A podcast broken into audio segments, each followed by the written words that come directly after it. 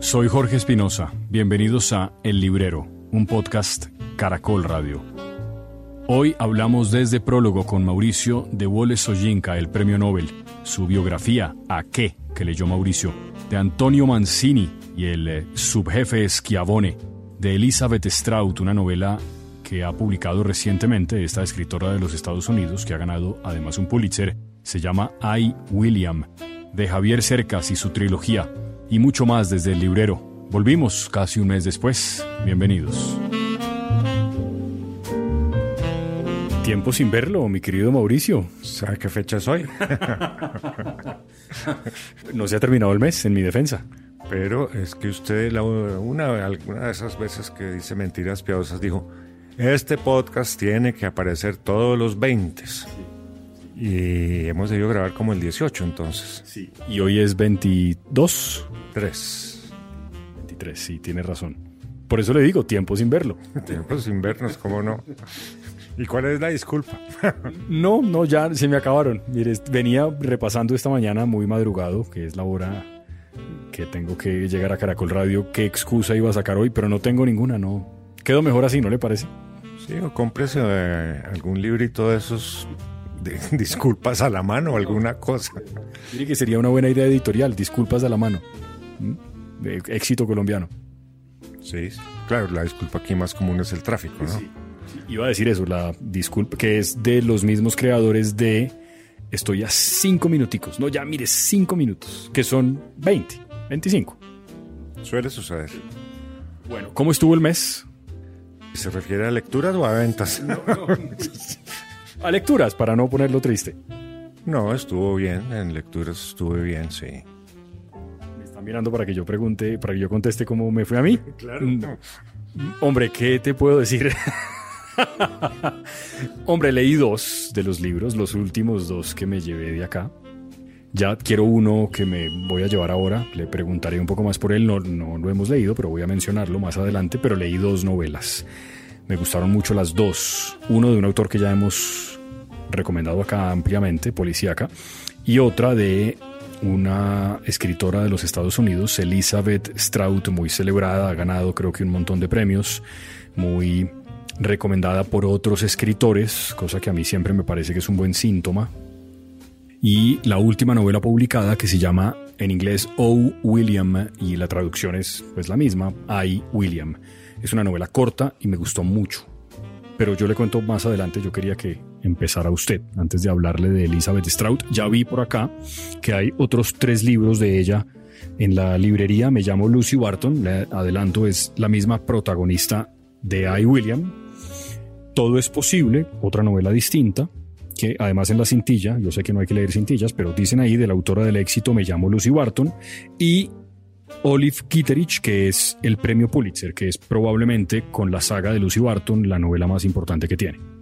Bueno, eso suena bien. Muy bien, ahora le cuento, me gustó mucho esa novela. Me acuerdo que usted escogió a William porque tenía poquitas páginas. Como para que me sigan diciendo que leo no solamente, eh, ¿cómo se llama? Solapas, sino que además solapas corticas también. No, el descaro absoluto. Pero en mi defensa es que si leo cosas muy largas, no, es que no puedo, no me da la vida. ¿Qué hago? Yo trato, le prometo que yo trato. Todos le creemos. sí, tiene una cara de que me cree todo lo que le digo. Bueno, ¿y usted? ¿Por qué quiere empezar? ¿Recuerda que le dije que me iba a leer a Sojinka? Sí, Sí. Sí. ¿Qué tal? Partí por la primera novela que se llama Ake, que son memorias de la niñez de él. Sí. Qué novela tan hermosa. Y me ha pasado una cosa que es deliciosa que le pase a uno. A ver. Que es que usted termina de leer la novela y queda contento, ¿sí? Es una novela narrada por un niño con la inocencia y la candidez del niño, como ve el mundo, ¿sí? Es un niño de seis años, esto sucede hacia finales de los años 30, ah, porque coincide con el inicio de la Segunda Guerra Mundial. Ah, y, que es el pueblo donde él vive, donde él se crió, y eso es en Nigeria. Espero no estar embarrándola porque yo siempre me confundo. Pero, espere si verá. Mm, sí, porque yo también creo, pero no, no estoy seguro que este señor es premio Nobel. Sí, en Nigeria. Lo que pasa es que el señor creo que llevaba mucho tiempo sin publicar nada, ¿no? Bueno, a que no, pero... Es en una aldea de Nigeria llamada Ake. Los años de la niñez. Pero le estaba diciendo que cuando usted termina de leer la novela, queda contento de leer la novela, pero pasan los días y como que la novela se decanta en su cuerpo, ¿sí? Y empieza a sentir que fue mucho mejor de, lo que usted pensó. de lo que le había leído y cada día que pasa como que se la saborea más. Como le estaba diciendo, es una novela narrada a finales de los 30, comienzos de los 40, porque en un momento dado nombran a Hitler como personaje y los niños juegan a asustarse gritándose Hitler, Hitler. Tiene también esa imagen de la todos se quedan mirando que pasa volando un avión por encima de la aldea y es la primera vez que ven un avión y todos la miran. Pero el niño, que se llama Wolso Jinka en la novela, es hijo del, eh, digamos, del rector de la escuela primaria de un barrio que está mucho más influido por blancos en ese barrio de Aque, porque barrios en el desarrollo de la novela uno se da cuenta que hay otras partes que no están tan influidas.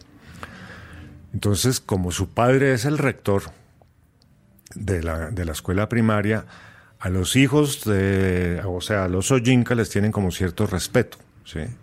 Son mirados como con cierta cosa, pero él no cae en cuenta de eso, sin embargo, cuando lo relatas, usted sí cae en cuenta de eso. Su madre, al cual le tiene un apodo muy divertido que es la, la cristiana no sé qué cosa, tiene una tienda y es muy importante por las cosas que vende. Su padre es un tipo venerado que van a pedirle consejos y él va oyendo esto y él va pasando el transcurrir. En la- un momento dado, pues está toda la el temor, digamos, de la Segunda Guerra Mundial y esto que le estaba contando, que los niños se asustan unos a otros, gritándose Hitler. Y tiene, por ejemplo, visitas de la familia Soyinka a la tribu a la cual pertenece el padre, que vive como en la parte opuesta del pueblo, retirados, y todavía son tribales. El abuelo, o sea, el papá del papá, el abuelo es un hombre venerado al cual todos los personajes que lo circundan se inclinan ante él, se arrodillan. Y un día, estas son muchas de las anécdotas que tiene el libro para que vean la candidez y la inocencia de ese niño na- narrando, ¿sí?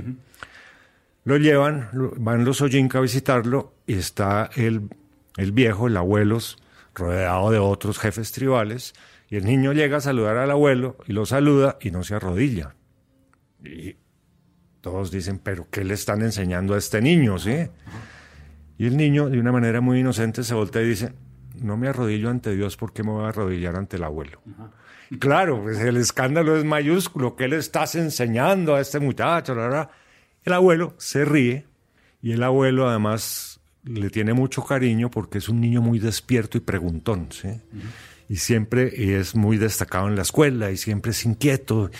Y entonces tiene experiencias con otros tíos, por ejemplo. Bueno, el abuelo le coge mucho cariño y se vuelve como protector de él y hay una escena muy bella en que le hace un tatuaje para que sea fuerte cuando entre a la universidad.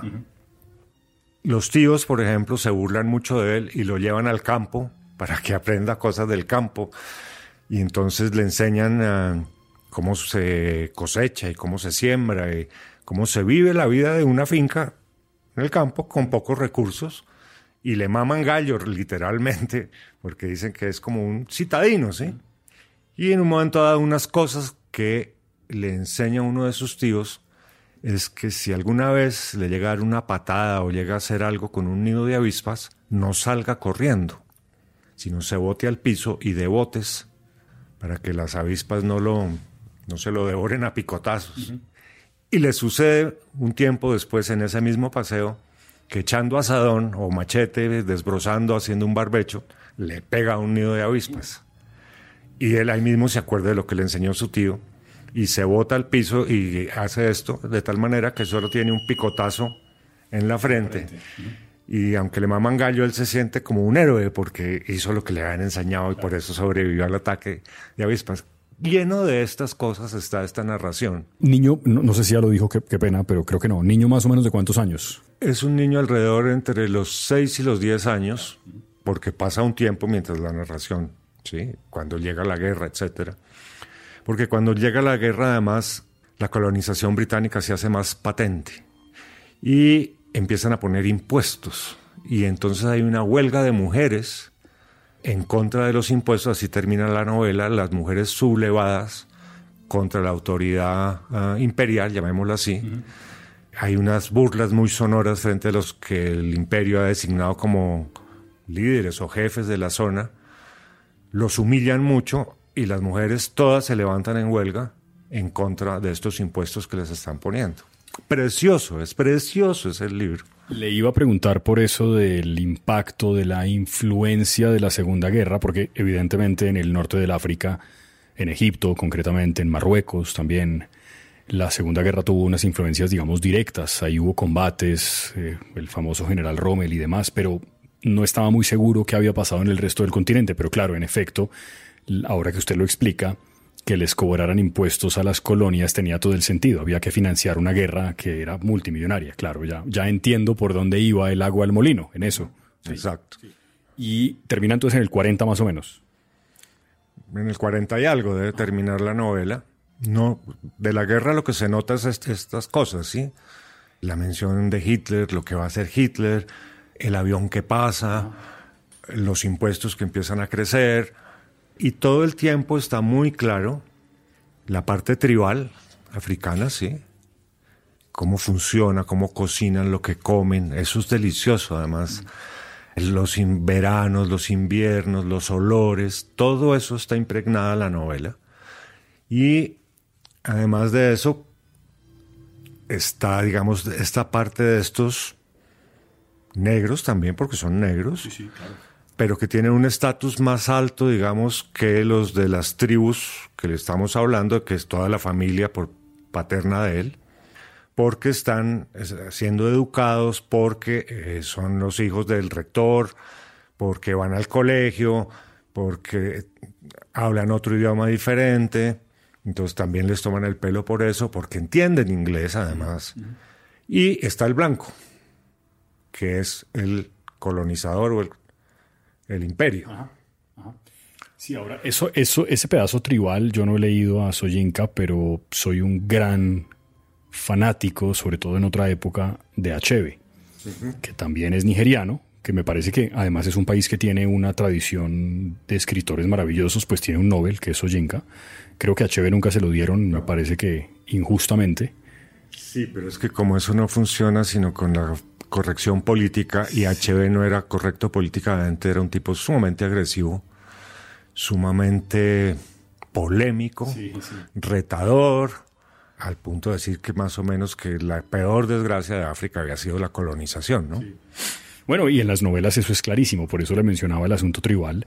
Él explica unas cosas en las novelas, por ejemplo, me parece que es en Todo se desmorona, esa novela en la que, que probablemente es su novela más celebrada, y La flecha de Dios, y en esa, o Un hombre del pueblo, que es una novela fantástica, que tiene mucho que ver con la política y un poco sí las dificultades de tratar de imponer la democracia liberal occidental a unos pueblos que tenían en esas culturas tribales toda una manera de entenderse los unos con los otros. Y, ver el mundo, ¿no? Exacto, claro, exactamente. eso está aquí, esa forma, cuando al niño sus tíos lo llevan al campo, hay un entendimiento completamente diferente del mundo que cuando el niño vive en la, ciudad junto a sus padres, yendo al colegio, viviendo como una vida mucho más urbana.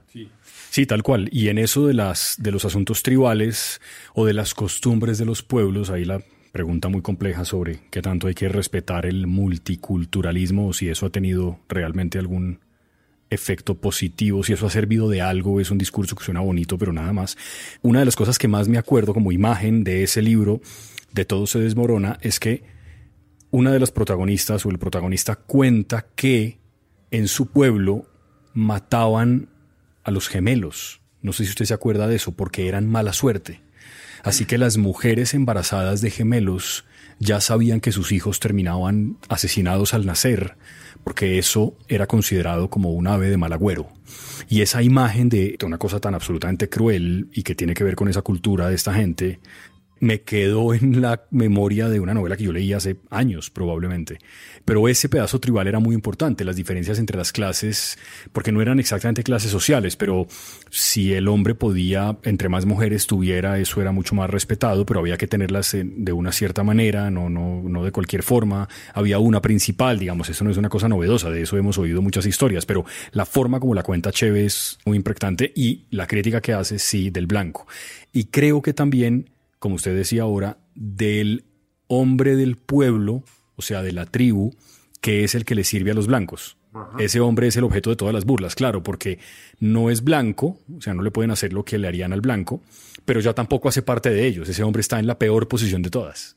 Claro, pero no es el caso del padre de Soyinka porque es un tipo muy importante porque es el rector. Claro. ¿Era profesor del colegio o qué? Como de la... Era como el rector de esa escuela primaria. Y además era un hombre que era muy culto, que tenía una biblioteca grande y que iban a pedirle consejos los habitantes del pueblo, ¿sí? Entonces lo hace un poco distinto, no lo pone en esa situación que usted lo está poniendo, pero sí a sus hijos, sí. Claro, claro. Pero al hijo lo respetaban también por ser hijo de su papá, ¿o qué? Claro, lo respetan por ser hijo de su papá, pero le maman gallo cuando lo llevan al campo a echar machete y echar asadón. Ajá, ajá. Sí, se dan cuenta, ahí vi que en la parte de atrás está un comentario de Chimamanda que me parece que también hemos leído y comentado acá. Y en esa novela de La Flor Púrpura, por ejemplo, también está un poco eso, más otro elemento adicional que no sé si Soyinka tiene acá, y es cómo las religiones occidentales empezaron a permear en la cultura. El cristianismo, el catolicismo y probablemente también del sur o del norte de, Nigeria, pues debe haber muchos musulmanes también, ¿no?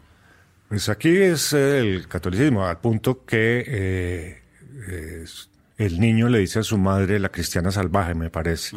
La cristiana algo, creo que es la cristiana salvaje.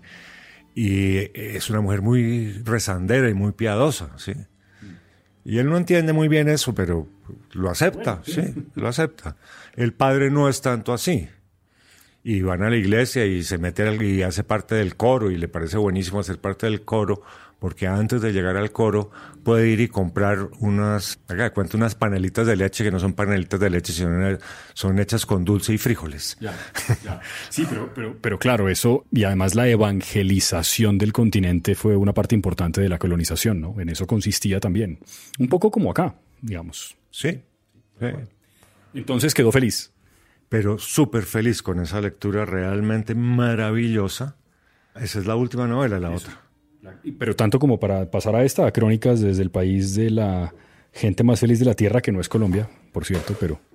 Pasaré a esta, voy a darme un tiempo, porque estoy feliz eh, con la decantación de esta. Quedé con muchas ganas de leerla, además, con esa descripción que ha hecho usted. Es que es hermosa esa novela, hermosa, hermosa.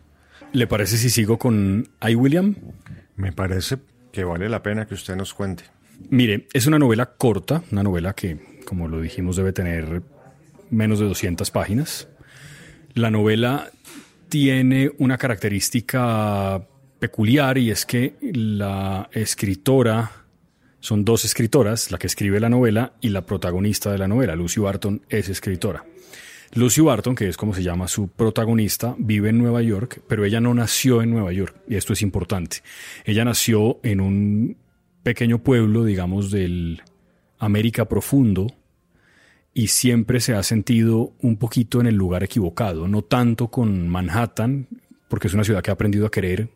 Ahí se casó, hizo su carrera literaria, escribe, tiene sus hijas y a su ex marido, que es William, del que ya hablaremos más adelante. Pero sí con toda la circunstancia de tener que vivir como en un cierto ambiente un poquito falso, le parece a ella, y en, en todo caso falso con respecto a su propia historia.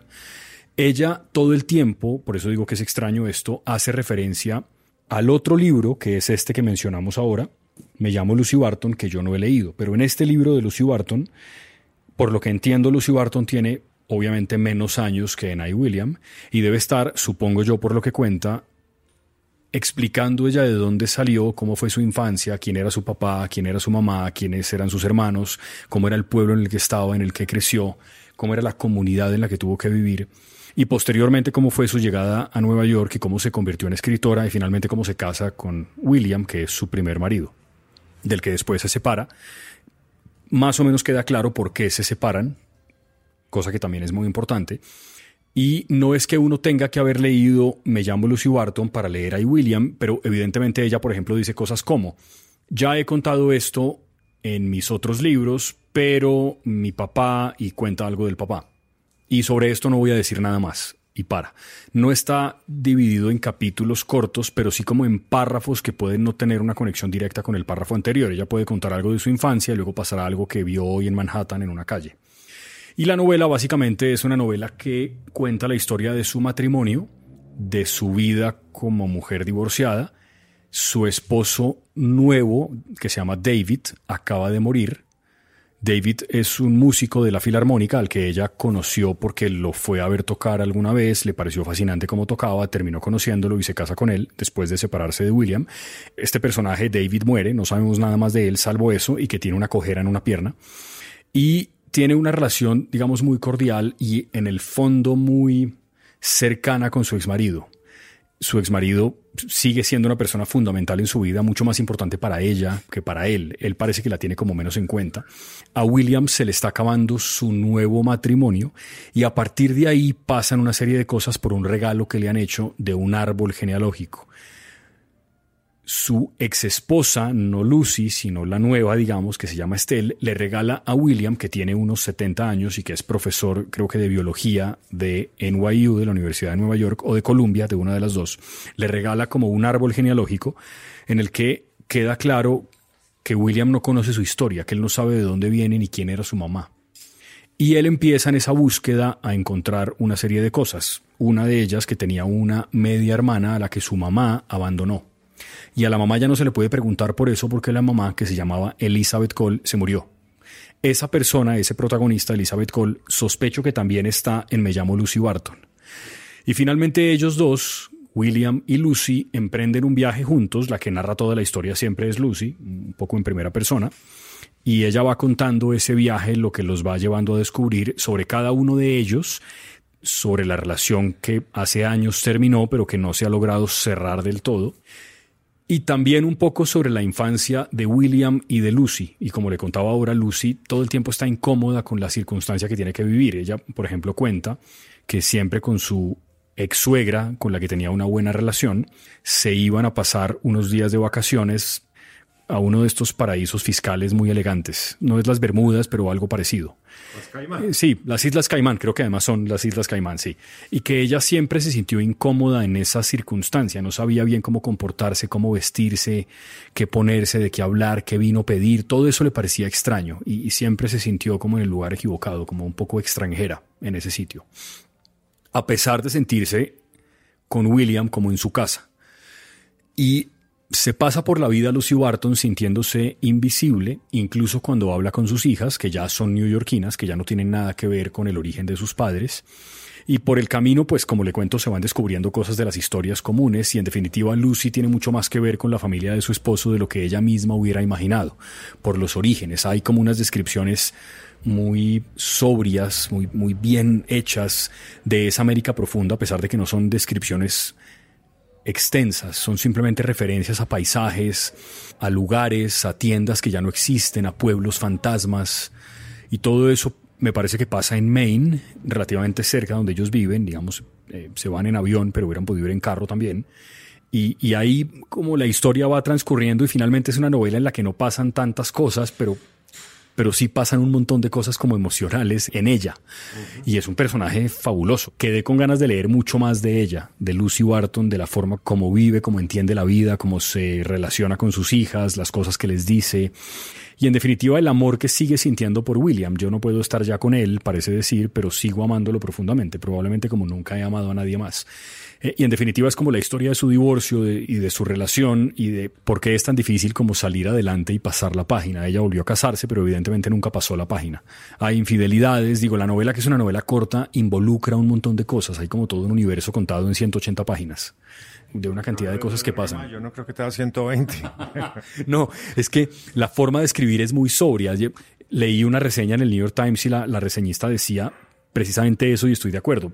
Sacaba un fragmento de la novela muy cortica, muy cortico, en el que ella hablaba, creo que de su mamá, y decía, y de mi mamá diré tal cosa, y describía una situación muy particular, una escena, dejaba claro quién era ella y de dónde venía. Hay también como una especie de recuerdo de los hombres americanos que tuvieron que vivir la guerra del Vietnam y lo que eso significó en sus vidas, el alcoholismo, la adicción al sexo, a las drogas, todo eso está por ahí. Y uno sospecha que la infancia de Lucy Barton fue terriblemente cruel y que le pasaron cosas de las que no se puede hablar, digamos, que no, que es difícil nombrar. Y, todo eso está en, en, la novela, también el éxito profesional, su trabajo como escritora, más o menos, la identifican algún día en una librería, le piden que firme unos libros y ella también dice que se siente como que es contradictorio sentir que nadie la reconoce y que se pasó por la vida sin que a nadie le importara, pero al mismo tiempo que la paren en la calle a pedirle autógrafos para los libros que ella ha escrito. Todo eso es como contradictorio. Ella no sabe muy bien cómo enfrentar eso, ni la fama que tiene, ni el éxito que ha tenido. En definitiva, me gustó mucho la novela, me parece que vale un montón la pena leer la de Me llamo Lucy Barton, que, por cierto, ella, Elizabeth Strout, ganó un premio Pulitzer y esta que le digo, I. William, es, es la última novela, es una escritora ya pues mayor, ¿no? Estas no son sus primeras novelas, ni mucho menos. Debe tener otras cosas ya también publicadas en Estados Unidos, cuentos y otras cosas, supongo. De manera que me gustó un montón. Tuve buen ojo cuando la vi porque creo que está muy bien, muy bien. Pero el ojo lo tuvo fue por el grosor de la novela. Bueno, pero ese es uno de los factores. Y porque además eso del Pulitzer a mí me llama la atención. Yo sé que los premios no son siempre indicadores de, casi nunca son, pero, pero pues en general los Pulitzer son buenos.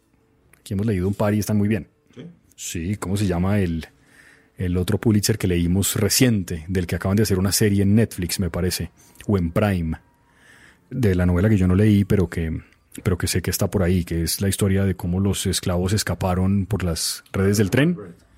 E, ese, Whitebird, sí, está muy bueno. La novela esa que usted me recomendó, eso es buenísimo. Sí, la de los trenes y la de los chicos de la níquel. Los chicos de la níquel, esa, remitirse por ahí al capítulo 5 de la serie del librero para esa novela de Colson Whitehead, que sí, está muy bien. Y eso creo que es Pulitzer, esa, o lo de la del tren, una de las dos. En todo caso, me gustó mucho. Hay William Elizabeth Strout. Traducción de esas españolas con palabras que uno no usa, pero bueno, salvo ese detalle. Porque te dicen que eres un capullo. Sí, eso, ese tipo de cosas y la forma esa de conjugar los verbos a lo español que me parece horrible, pero bueno, así es. Life is uncertain. It's okay to feel stressed, anxious worried, or frustrated. It's normal. With CalHope's free and secure mental health resources, it's easy to get the help you and your loved ones need when you need it the most.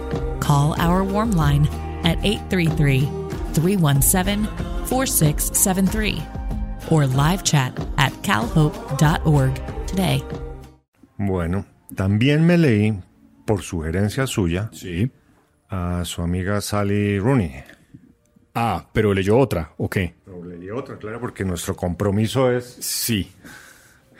Esto. Ah, conversaciones entre amigos, ¿verdad? Es que... es la primera de ella. Sí, yo vine hace creo que dos semanas a conversar con usted acá, a pasar un poco el rato y me dijo eso. Pensé que lo habíamos mencionado en el podcast, pero claro, ese día no grabamos. No, no grabamos. A mí se me olvidado, pero ahorita pensé, voy a coger una de la misma autora de... De Strout. De Strout ¿y será que me pasa lo mismo que me pasó con Sally Rooney? ¿No le gustó?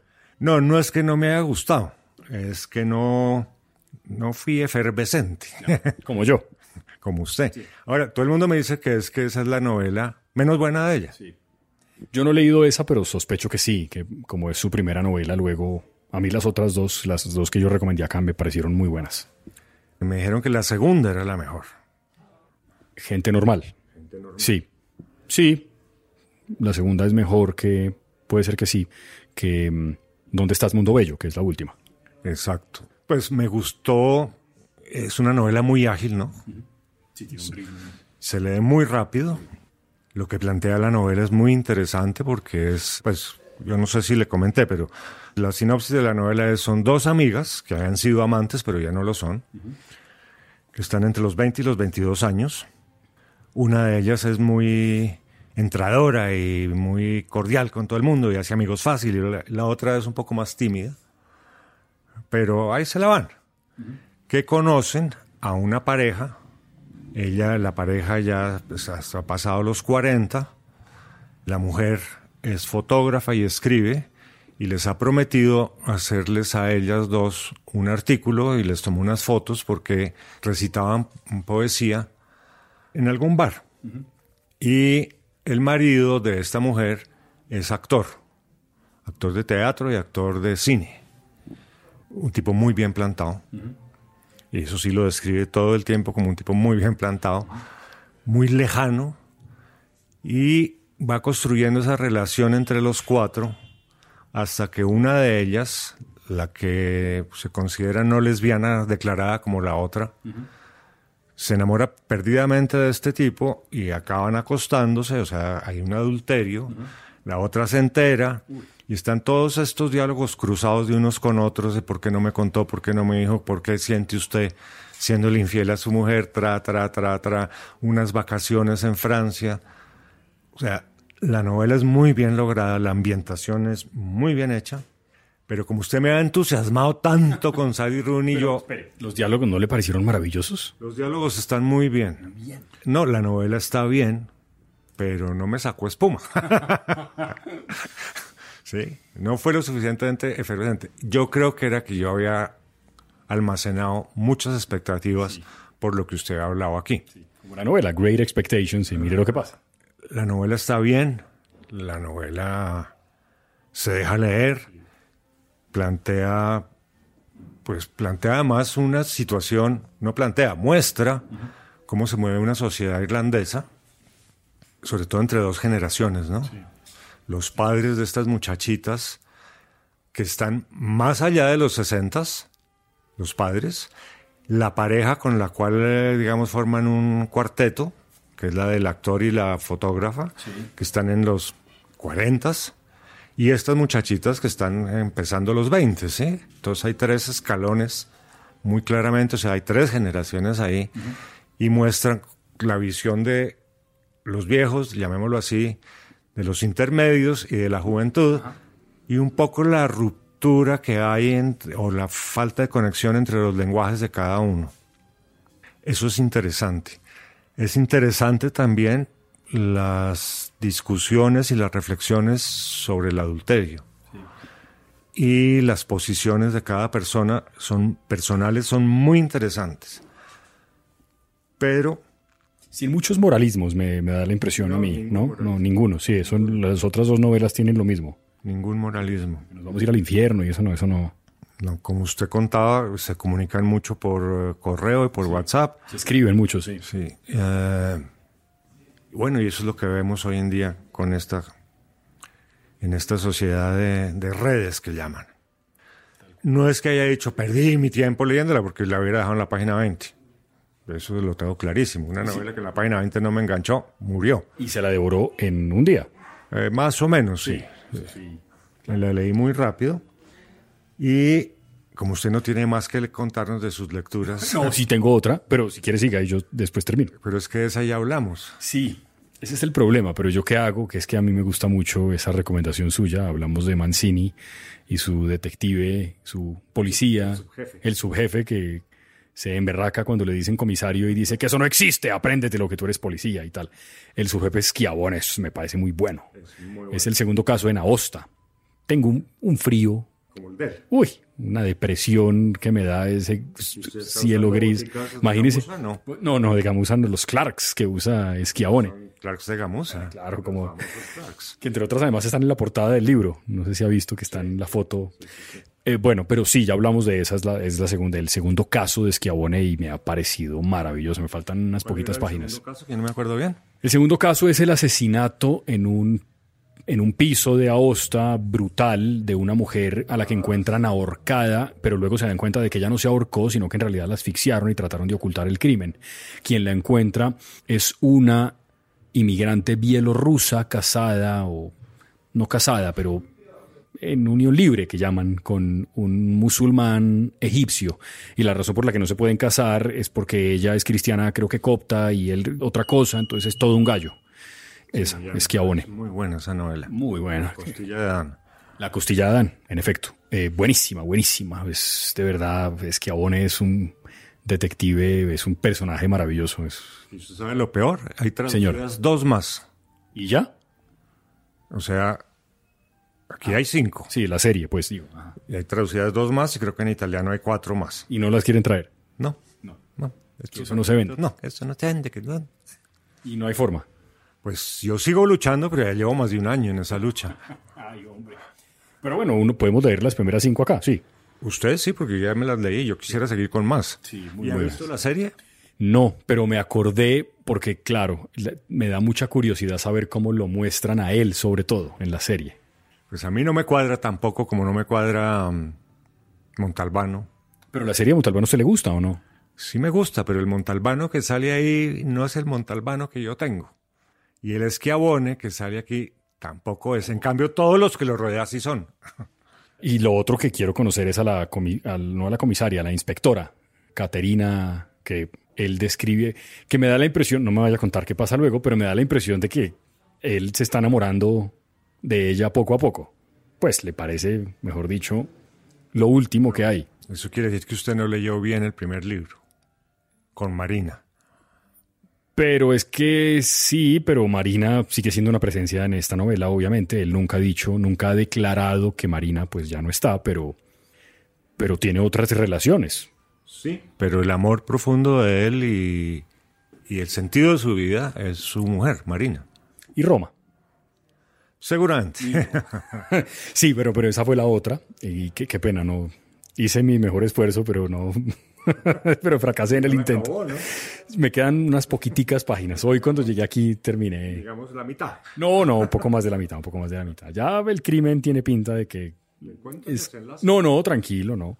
Leí un comentario que me mostraron en la página de estadísticas de Caracol Radio de nuestro podcast de una persona que decía, el podcast es buenísimo, pero pilas están cerca del spoiler, entonces es difícil, esa es una línea muy delgada. Nunca hemos estado cerca. Nunca, estoy de acuerdo.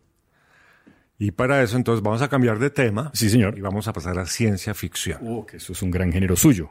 ¿Qué leyó? Espérese a ver si lo veo por aquí. Se llama ah, Proyecto Hail Mary, que es del mismo autor de... Es con W. A ver. ¿Más a la izquierda de Vonnegut o para el otro lado? ¿Usted cómo los tiene organizados? E. ¿Proyecto qué? Ahí está. ¿Este? Este. Proyecto Hail Mary. Es del mismo autor del Marciano. Andy, claro, la que fue película además, ¿no? Sí, buena, me gustó la película. ¿Qué tal? ¿La película o el libro? Li- El libro, el libro. Está este. Hombre, es un libro muy entretenido. No es de lo mejor que yo haya leído ciencia ficción. Resulta que es la historia de un profesor de colegio que es feliz siendo profesor de colegio y se reúne de vez en cuando con una bióloga, creo, a tomarse un cafecito y conversar por las mañanas. Y en una de ellas, la bióloga le dice que está muy preocupada porque han encontrado que las ondas Petrova muestran que hay una fuga energética del Sol que se dirige hacia Venus y el Sol está perdiendo energía y calculan que en muy poco tiempo ¿Se enfriará la Tierra o qué? se entrará la Tierra en un tiempo de glaciación. Entonces aparece una mujer, como de la CIA o por encima de la CIA, que empieza a organizar una investigación a ver qué es lo que está pasando y llegan y secuestran a este pobre profesor que es feliz dictando su clase, chinos de colegio, además el tipo tiene en su salón de clase de ciencias, entonces tiene el sistema solar y tiene eh, esqueletos y tiene de todo, y entonces es muy interactivo y los chinos lo adoran y se lo llevan y entonces le dice, pero yo soy pobre profesor. Le dice, no, usted es un PhD y usted resolvió renunciar a todo eso por unas tesis que empezó a, a desarrollar diciendo que el hidrógeno y el oxígeno no eran necesarios para la vida y toda la comunidad científica se le vino encima. Y entonces usted resolvió salir por la puerta de atrás con el rabo entre las piernas, pero usted es un PhD y un científico y un gran investigador y usted lo necesito para que investigue qué es lo que está pasando. Y se lo llevan a unos sitios rarísimos y esa vaina es puro estilo FBI, CIA, carros, helicópteros, yates, y lo llevan a un laboratorio y el tipo dice, esto es lo que cualquier científico hubiera querido tener. Y en ese momento está llegando una misión que ha ido y ha recolectado un poco de esa onda Petrova a ver qué es lo que hay ahí que se está robando la energía del sol. Y este tipo descubre esos bichitos unicelulares y les pone los astrofagos. O astrófagos, astrófagos. sí. Y descubre además para su propio decepción que están compuestos igual que una célula humana y tienen hidrógeno y oxígeno y son una forma unicelular de vida extraterrestre. Pero cuando le dicen todo esto del PhD, eso era verdad. Sí. Ah, eso sí le pasó todo a él. Todo le pasó. Y el tipo reculó y se dedicó a dictar clases de ciencias en un colegio, ni siquiera en una universidad, en un colegio y, y era el profesor adorado porque eran unas clases súper interactivas, dinámicas, con que los chinos veían felices siempre había mucha interacción con el tipo y el tipo era feliz con eso y no quería nada más, no quería volver a salir del mundo de los PhDs, de los grandes doctores, porque ya le habían dado una paliza. Pero con razón, al parecer. Pues se había formulado una teoría que no fue capaz de sustentar y le dieron durísimo. Y ahora encuentra que su teoría era chimba porque ha encontrado un elemento unicelular que se está robando la energía del sol que vive a 96,6 grados centígrados, o sea, la temperatura que hierve el agua, y a esa se mantiene esa célula, que se está robando la energía del sol y que está compuesta por hidrógeno y agua en su 85%. Entonces empieza toda esta investigación, no voy a adentrarme en detalles y detalles. El hecho es que construyen la nave que se llama Hail Mary, que tiene que volar al espacio a una, a una estrella que se llama Alfa Seti Alfa o algo así, Tauri. Seti Tauri, algo así, no me acuerdo, pero no importa. Porque aparentemente en esa estrella, o sea, descubren que estos bichitos, los astrofagos, descubren todo el sistema de reproducción, ¿sí? Cómo cogen la energía, cómo se reproducen en un ambiente de determinadas temperaturas, en ausencia de tales eh, elementos, ta, ta, hacen toda la cosa. Que para eso hay que leer la novela, no me voy a poner en detalles de eso.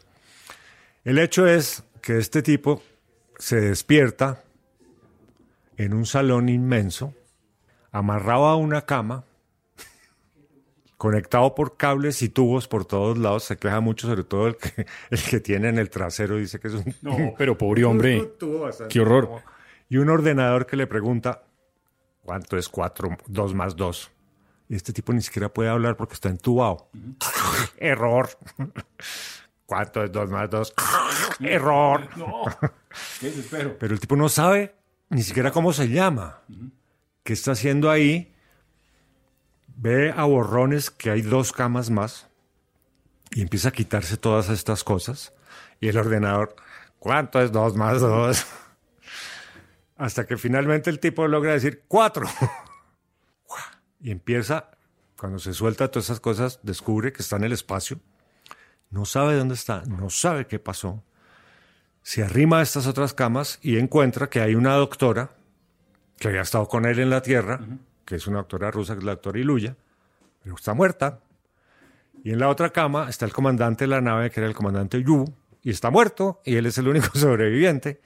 Pero todo esto empieza a tener como flashbacks y a recordar capítulos de lo que sucedió en la Tierra antes de partir. Y después capítulos de lo que está sucediendo en el espacio. Y después otra vez y empieza a recobrar la memoria, recobrar la memoria, recobrar la memoria hasta que ya sabe que todo lo que pasó, pero todavía no sabe por qué está él ahí. ¿Sí? Y de pronto resuelve salir, ve una luz afuera. Empieza a explorar la nave, entonces ve que sube, que baja, ya hay escaleras, va a abrir una puerta y dice, entonces no la puede abrir. Nombre, y el tipo no se acuerda del nombre de él, entonces no puede abrir la puerta. Como tres días más tarde se acuerda del nombre de él, entonces lo dice y ya puede abrir la puerta. Y ve a través del ventanal, como de la cabina de mando, que hay una nave al frente. Esa vaina así. como así que una nave al frente? ¿Dónde carajos estoy? ¿Qué esta vaina? Pero ya está como organizándosele la cabeza otra vez, descubre que la nave en que va, que es la Hail Mary, tiene un laboratorio también a todo taco y va recordando cosas de la Tierra, cómo llegó ahí, ta, ta, ta, ta, ta, ta, ta. Y los personajes que iban a venir, pero todavía no sabe por qué está él ahí. El hecho es que sale, no me acuerdo por qué, sale de la nave, se pone el traje espacial y sale al espacio, y ve la otra nave y ve que la otra nave le mandan como, haga de cuenta, un balón de fútbol americano. Y tunk, lo coge y está calientísimo. Entonces lo coge como asa. El tipo dice, aquí me están mandando un mensaje, hay vida allá. Y entonces ahí empieza a desarrollar una relación con la otra nave, la otra nave llega y se acopla de una manera un poco agresiva a esta. Y de esa nave sale un ser extraterrestre, entonces la descripción no es el hombrecito verde y no sé cómo, sino es una cosa metálica que tiene seis cinco brazos, una forma de respirar diferente, vive en una atmósfera, vive a unas temperaturas altísimas, en una atmósfera completamente distinta, llena de amoníaco, entonces tienen que aislarse el uno del otro hablan un idioma que no entiende, entonces es como musical y entonces el tipo arma un programa en los computadores que tiene y empieza a entenderse con el otro, descifrando lo que le está diciendo, hasta que finalmente tiene un diálogo, él le pone Rocky al tipo ese, el tipo él le cuenta que todos los que venían con él en la nave están muertos. Están muertos y él no sabe por qué, que él es el mecánico de la nave y que él venía en la parte baja de la nave, en la parte de máquinas y que es el único sobreviviente y que el problema en su estrella, que se llama Erid, es que se está acabando la energía. y entonces se entiende que es el mismo problema y empiezan a hablar sobre eso y empiezan a estudiar la vaina hasta que encuentran una otros bichitos unicelulares también que son capaces de comerse a estos otros a los astrofagos. Entonces, pero ¿cómo los cogen? porque resulta que si bajan mucho más a la atmósfera donde están viviendo esos bichitos, que ellos bautizan las taoamebas, eh, se va a derretir la nave porque la temperatura es altísima. Entonces resuelve este otro, que es un mecánico, un ingeniero. El de los seis brazos. el de los cinco brazos, el heridiano. Resuelven con el terrícola, hacer una cadena y bajar una vaina de muestras para mirar qué hay en esa atmósfera. Entonces hacen una cadena de 10 kilómetros de larga y empiezan a echarla para poderla poner en esa atmósfera porque no pueden bajar por las temperaturas. Bueno, igual con todas estas vainas, entonces después descubren que cuando recogen la cadena que esas taomebas son muy sensibles al nitrógeno. Y la atmósfera de Venus tiene nitrógeno allá donde se reproducen los eh, astrofagos y la atmósfera de Eridiana también y entonces no van a servir, entonces, entonces empiezan a hacer una especie de evolución darwiniana, haciendo réplicas y aumentando ligeramente las dosis de nitrógeno para lograr una generación de Tao amebas que aguante hasta el 8% de nitrógeno. ¿qué, ¿qué, gallo? No, pero esto pasan meses y años y se le está acabando la comida además porque el tipo iba provisto de comida porque se suponía que el viaje se demoraba 13 años, o sea que lleva comida para 13 años, se sabe que no va a volver lleva unos que llaman escarabajos que tiene que devolver a la Tierra con toda la información si logra recopilarla. Y están usando de combustible un combustible que han encontrado muy eficientes, que son los astrofagos. Que un bichito de esos es más poderoso que eh, no sé cuántas bombas de, de hidrógeno.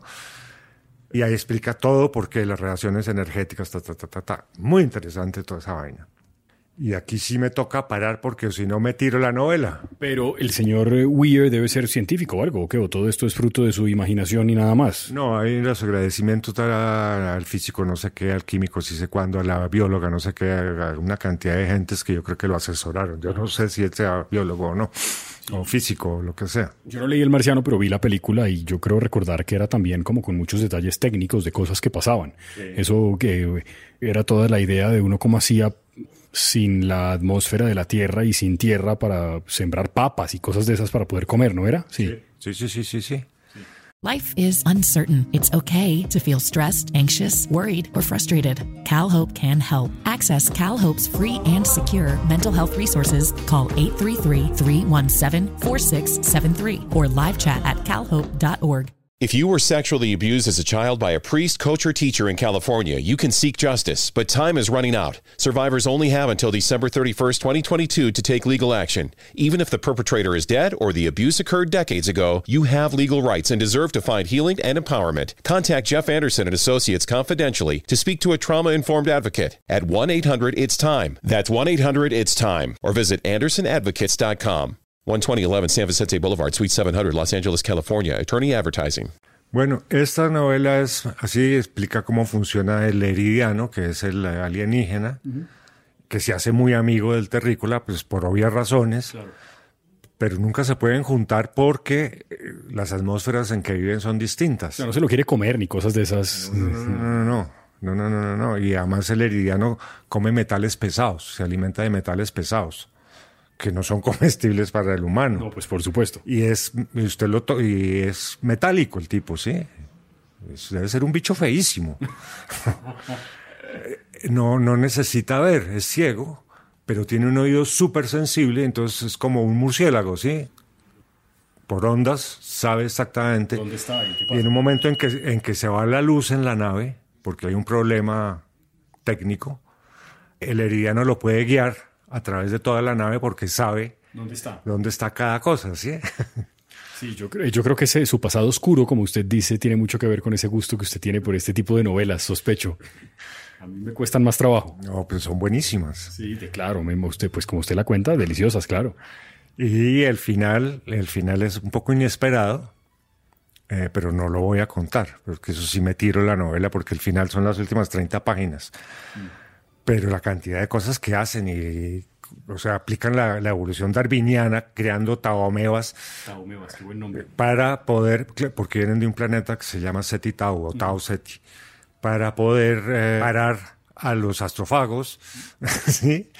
Pero entonces al criarlas, resulta que en ese criadero está hecho en unas placas de xenonita, que es una, un metal que ellos, que los eridianos utilizan, que es súper resistente, pero en esa crianza las taomebas aprenden a infiltrarse por los por las partes moleculares de la, de la xenonita y entonces se escapan. No. Y entonces al escaparse, donde encuentran una astrofagos, se lo papean. Se lo papean. Y entonces resulta que se comen todo el combustible de la nave. Por eso es que se apaga. Ajá, por eso el problema técnico es ese. Bueno, muy bien. Yo creo que hay, hay, ese es un género además que me parece que tiene muchos seguidores en general. Eh, La novela es muy entretenida, sí. He leído mejores, sí, pero esta es muy entretenida. Y todas las partes de la química y la física y la parte que a uno no le suena extraña, cómo logra comunicarse descifrando las notas musicales del otro hasta que tienen un diálogo fluido. Sí, eso es impresionante. Sí. Pues muy bien, mire que fue fructífera la lectura. Yo no estuve tan mal. Hay dos libritos le recomendé, ¿o qué? Bueno, pero entonces terminemos con el otro libro que me leí, ¿Sí? El Castillo de Barba Azul, Ah, con el que cierra la trilogía Javier Cercas después de Terra Alta, Independencia y El Castillo de Barba Azul, que sucede en Mallorca. ¿y está qué tal? Hombre, absolutamente delicioso, porque Independencia, no sé si usted leyó Independencia, no me acuerdo. No, no, no. En Independencia se había perdido un poco la emoción del primer libro de Terra Alta, que es un crimen y estos los atentados en Cataluña, ¿se acuerda? En Barcelona, en las Ramblas y los de Cambril. Hace poco, además. Y los de Cambril y todo esto. Esto sucede en el 2037, me parece, estas novelas de, de cercas. Esta novela, ¿se acuerda que yo le conté que, que el personaje que se llama Melchor Martín es un amante de las lecturas decimonónicas, que mientras estuvo en la cárcel antes de ser policía se leía Los Miserables de Víctor Hugo, eh, y por eso decidió volverse policía y por eso le puso a su hija Cosette. Cuando en Terra Alta la esposa de Martín Melchor la asesinan, eh, Martín nunca le cuenta, a Melchor nunca le cuenta a su hija la verdad, sino que murió en un accidente. Pero en esta novela nos encontramos con una Cosette que es ya adolescente, tiene 17 años, se pregunta muchas cosas y descubre que su madre no tuvo un accidente, sino que la asesinaron porque su papá se empecinó en investigar el crimen de los viejos Ardel de la papelera. papelera. Eso todo pasó en la primera novela. Ahora, quien no ha leído las otras dos novelas, al leerse esta, que está dividida en cuatro partes, cada comienzo capítulo tiene como... ¿Un resumen o qué? No un resumen, sino una pequeña historia de cosas que pasaron en la primera y en la segunda novela. En la segunda novela es el chantaje a la alcaldesa de Barcelona con un video, de, parece sexual y ta, ta, ta, ta, ta. No vamos a hablar de esas dos novelas porque hay- si quieren leerlas, las leen, son entretenidas, sobre todo la primera. Y esta tercera sí es, porque además es muy rápida. Resulta que Cosette se emberraca con su papá, le dice más o menos que es un tetra, tal por cual, que nunca le contó y que no quiere hablar más con él y que la mierda a los pastores y ta. Adiós. Y se va con su mejor amiga a Mallorca, a Palma. Porque quiere estar tranquila. Y su, ella se va. La amiga regresa. Melchor la está esperando en el terminal de autobuses. Y se baja la amiga y Cosette no se baja y dice, ¿y dónde está Cosette? Dijo que quería estar sola y que se va a quedar dos, tres días. Sola, sí, sola. Entonces ahí mismo le escribe y ella le contesta, papá, déjame en paz, quiero estar sola, quiero pensar, no me llames, no me pongas WhatsApp, no nada. Entonces le dice, muy bien, ¿tienes dinero? Y él le, le contesta, sí, y aunque sabe que no tiene. y se pierde la muchachita, se desaparece, no contesta, no, nada, nada, nada, nada. Melchor pues tiene todos los contactos en la policía, toda la policía de donde está de Terra Alta empieza a La busca. Y él decide irse a buscarla. Aunque todos le dicen, usted no tiene nada que ir a hacer allá, él decide irse a buscar. Y empieza a jalar hilos y descubre que la policía de allá no está haciendo un carajo, se agarra con el sargento, se agarra con el capitán, el juez no lo atiende y sigue tirando hilos, tirando hilos y de pronto le llega un anónimo a su correo. Cuando acaba de leer este correo, bórrelo como en misión imposible. Siga estas instrucciones, coja esta carretera, esta otra, ta, y llegue a este sitio y ahí va a encontrar un personaje que le va a decir dónde encontrar A su hija. a su hija. El tipo muy escéptico sigue las instrucciones, se encuentra en una casa vieja a un tipo que está viendo un partido de fútbol y le dice, ¿quién lo manda? Y entonces le dice, mire, es que me llegó un correo anónimo que me dicen que usted es la única persona que me puede ayudar a encontrar a mi hija. Ah, sí, pero hay que acabar de ver el partido de fútbol. Porque- y le hace toda una explicación de lo que es el fútbol, ¿sí? Entonces, después le dice, mire, el problema de su hija es que hay una fortaleza, que es la casa de este multimillonario de apellido Martel, creo que es, o Martens, que es un depredador sexual, pero tiene a toda la isla cogida de los huevos, le dice. Todos están a su sueldo y a su servicio, y él lo que hace es que lleva muchachitas, invita grandes personalidades, un poco como este tipo de la otra isla, Epstein, ¿era que se llamaba? Y de Epstein, claro. Es, un- es la copia, ¿sí? Es eh, exactamente la copia.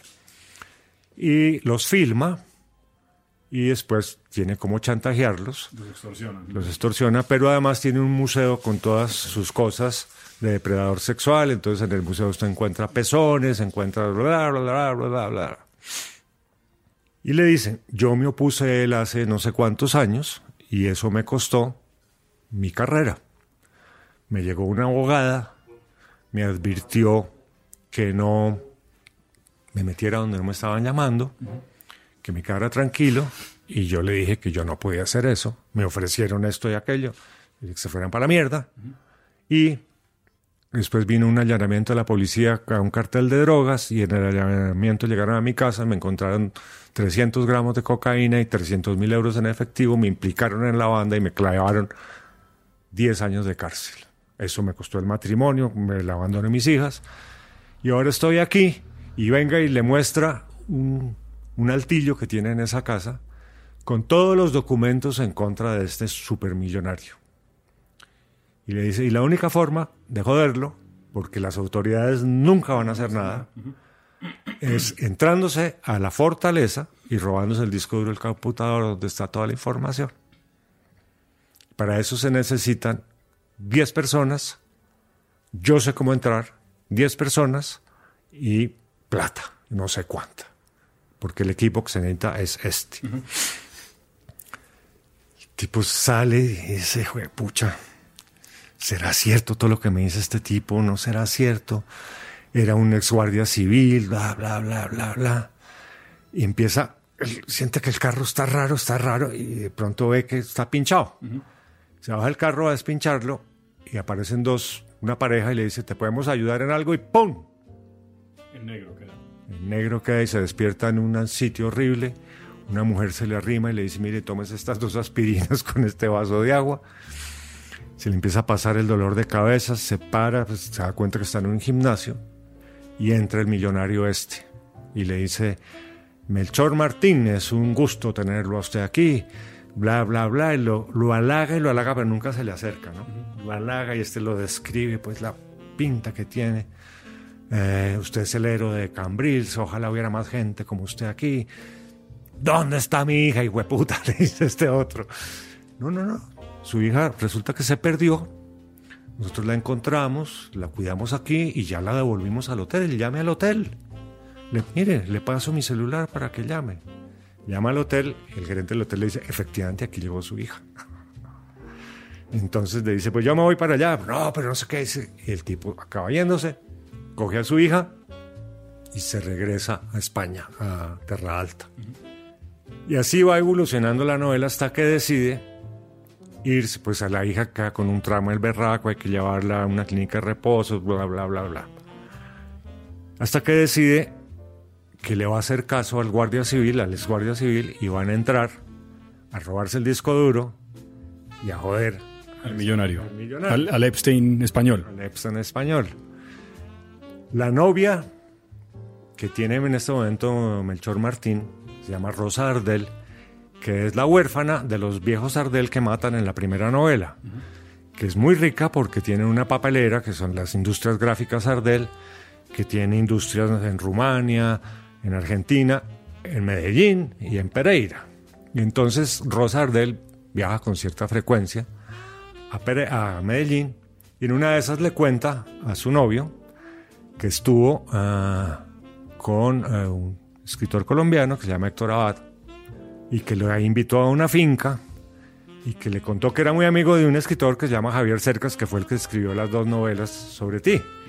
Porque se supone que Cercas en las otras novelas, en la Independencia, hablan que escribió la novela de Terra Alta sobre el héroe de Cambrils y Independencia sobre los sucesos del héroe de Cambrils y que Melchor se ha negado a leer porque él no lee basura del siglo XX, él solo lee cosas decimonónicas y aquí se la pasa leyendo a Turgenev en esta novela.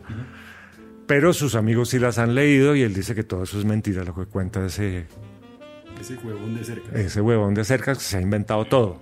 Bueno, y empiezan a organizar la expedición y a convencer a guardias civiles, ex guardias civiles, De que vayan con ellos. de que vayan con ellos, pero necesitan el equipo y comprar el equipo vale un jurú de plata, pero si convencen al comisario, entonces el comisario puede sacarse prestado el equipo por una noche de las del armero de la estación de policía, ta, ta, ta, ta, ta, hasta que los convence llegan a, a reunirse con eh, Carrasco, que es el otro, el ex guardia civil que fue condenado por no comerle de la mano a, Al millonario. al, mi- al millonario y planean todo el ataque y arrancan para el ataque. Y aquí si no les cuento más. Muy bien. Suena muy buena. Entendí que uno puede leer esta solamente y con eso quedaría bien. Sí, la puede leer perfectamente. Perfectamente. Nos vemos dentro de un mes. El momento que a usted más le gusta para reírse de mí, ¿cierto? Nos vemos cuando usted diga, yo ya no, yo ya no, ya no, Ya se resignó. eh, yo ya me resigné. Como muchos oyentes. Es que mire, el otro día oí el primer podcast nuestro. Sí. Y cuando terminó, usted me dijo, chao Mauricio, nos vemos en ocho días. Y llegué. ¿Esa vez? Sí.